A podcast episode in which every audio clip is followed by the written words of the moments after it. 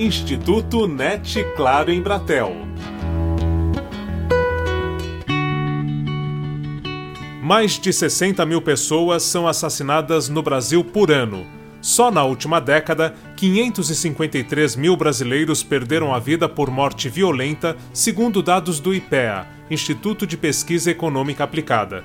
Para entender por que isso acontece e como podemos virar o jogo, o Instituto NET Claro em Bratel conversa com a especialista em segurança pública e diretora executiva do Instituto Igarapé, Ilona Zabo. Nossas escolhas podem nos levar para um lugar melhor ou podem nos levar para um lugar ainda pior.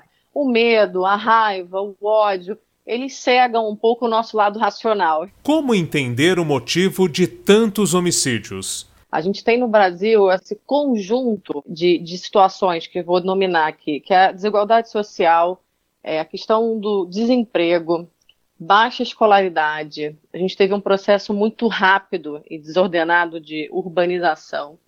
E a gente junta com isso um acesso desregulado a armas, drogas, álcool, é, que forma esse caldeirão perfeito do lado dos fatores de risco, quer dizer, que são as causas estruturais que a gente precisa lidar.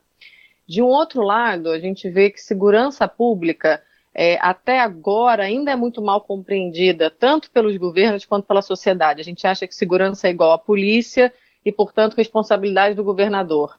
Mas segurança pública é muito mais do que isso. Começa na prevenção e envolve uma série de instituições que passam, obviamente, pelas polícias, mas também Ministério Público, Defensoria, as várias de execução penal, do tribu tribunais de justiça, né, o judiciário e o sistema prisional. Então, se a gente não entende isso como uma responsabilidade compartilhada, a gente não consegue responder da forma que a gente precisa para estar, tá, é, de fato, diminuindo aí essas mortes e, e os índices de criminalidade como um todo. Ilona é autora do livro Segurança Pública para Virar o Jogo, em que traz um panorama da violência e formas de reduzir esses números no Brasil.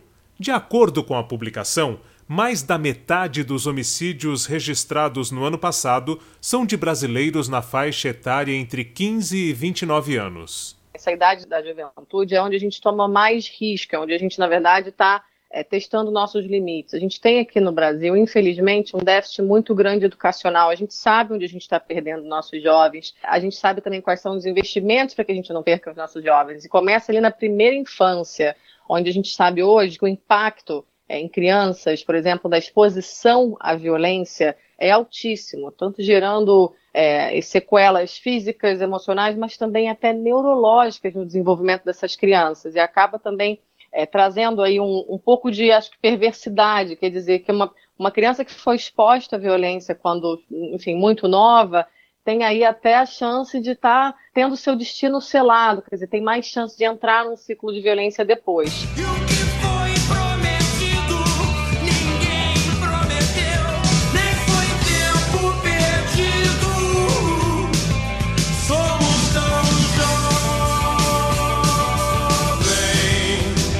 segundo passo, quando a gente fala evasão escolar, quando a gente tem o jovem em nossas mãos no ensino fundamental e deixa que ele saia da escola e a gente não vai atrás, a gente está aumentando as chances de que ele faça escolhas erradas, tanto no âmbito de entrar para o crime, mas também de ser vítima de um ato de violência. Tem lugares que a gente precisa estar tá atuando muito mais fortemente antes do crime acontecer. Outro aspecto que esclarece essa mortalidade na juventude é a presença do preconceito racial. E aí tem um fator que agrava mais ainda, que é a questão aqui no Brasil da desigualdade, tanto social quanto quando a gente fala de cor de pele. Infelizmente, a gente ainda tem aqui uma triste estatística de que os jovens negros, e também no caso das mulheres negras, elas vão morrer mais do que os brancos. E isso tem a ver muito com algo que a gente precisa também deixar de aceitar, que é que dependendo de fato do CEP do seu nascimento, da cor da sua pele, você tem mais ou menos chances de ser preso ou de morrer no Brasil. Totalmente inaceitável e tem a ver com essa questão brutal da desigualdade social, mas também situações que a gente tem que enfrentar enquanto sociedade, que incluem sim essa mistura de diferença social com um certo racismo que a gente não gosta de estar trazendo para o debate. A carne mais barata do mercado é a carne. Só, só cego não vê.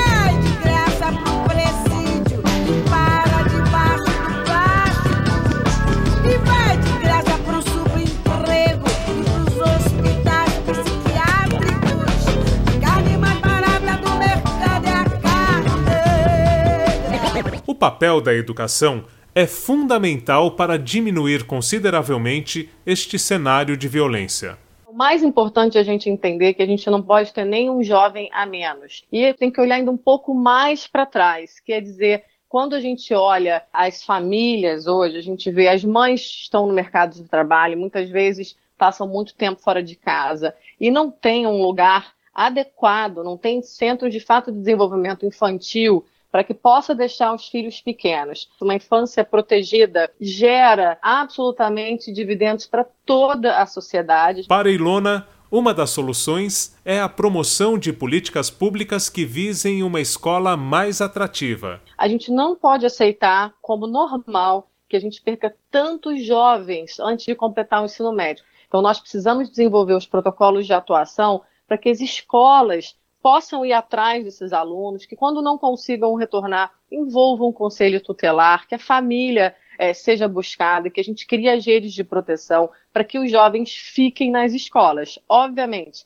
escolas interessantes, de tempo integral com contraturno, é, que possa estar de fato envolvendo o jovem, o adolescente como protagonista é, vai ajudar que tudo isso seja é, possível. O artigo número 144 da Constituição Brasileira define que a segurança é um dever do Estado. Falta o entendimento de que a gente tem que envolver todos os níveis de governo, os poderes de Estado. Então, quando a gente fala em segurança pública, é tarefa sim do prefeito estar tá cuidando de toda essa rede de proteção, indo atrás aí de diminuir esses fatores de risco que a gente falou no início, é, podendo fazer esse cruzamento de chegar com as políticas sociais nas famílias mais vulneráveis à violência. Então, é dever dos municípios começar a olhar para essa prevenção inteligente de uma forma muito mais eficaz. É também dever dos governadores melhorar, equipar, fazer que a polícia também seja uma polícia muito mais inteligente do que agressiva. A gente precisa mudar é, esse parâmetro do que, que é é, o policiamento. O policiamento também é feito para prevenir o crime e a gente hoje age muito na repressão, no enxugar gelo, né? Então, o policiamento, por exemplo, da polícia militar, ele pode ser muito mais eficiente se for voltado para esses locais onde tem mais ocorrência de crime. Polícia para quem precisa, polícia para quem precisa de polícia.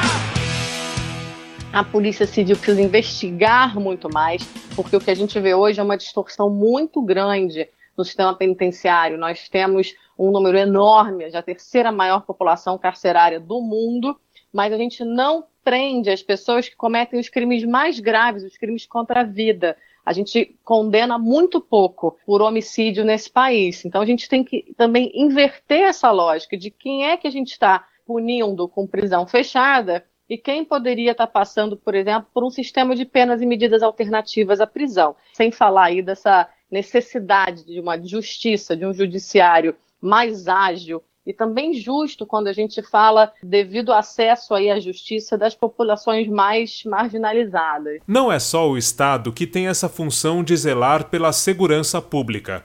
O cidadão também é responsável por essa mudança. Então tem um papel primeiro de olhar para si, se os seus comportamentos estão adequados. Segundo, ser um agente de mudança em sua sociedade. A regulação social é quando a gente tem uma responsabilidade também sobre o bairro que a gente vive, a escola do nosso bairro, que a gente possa se envolver na nossa comunidade. Isso é muito presente em sociedades onde a gente tem esse conceito de dever cívico mais estabelecido e muito pouco aqui no Brasil a participação social.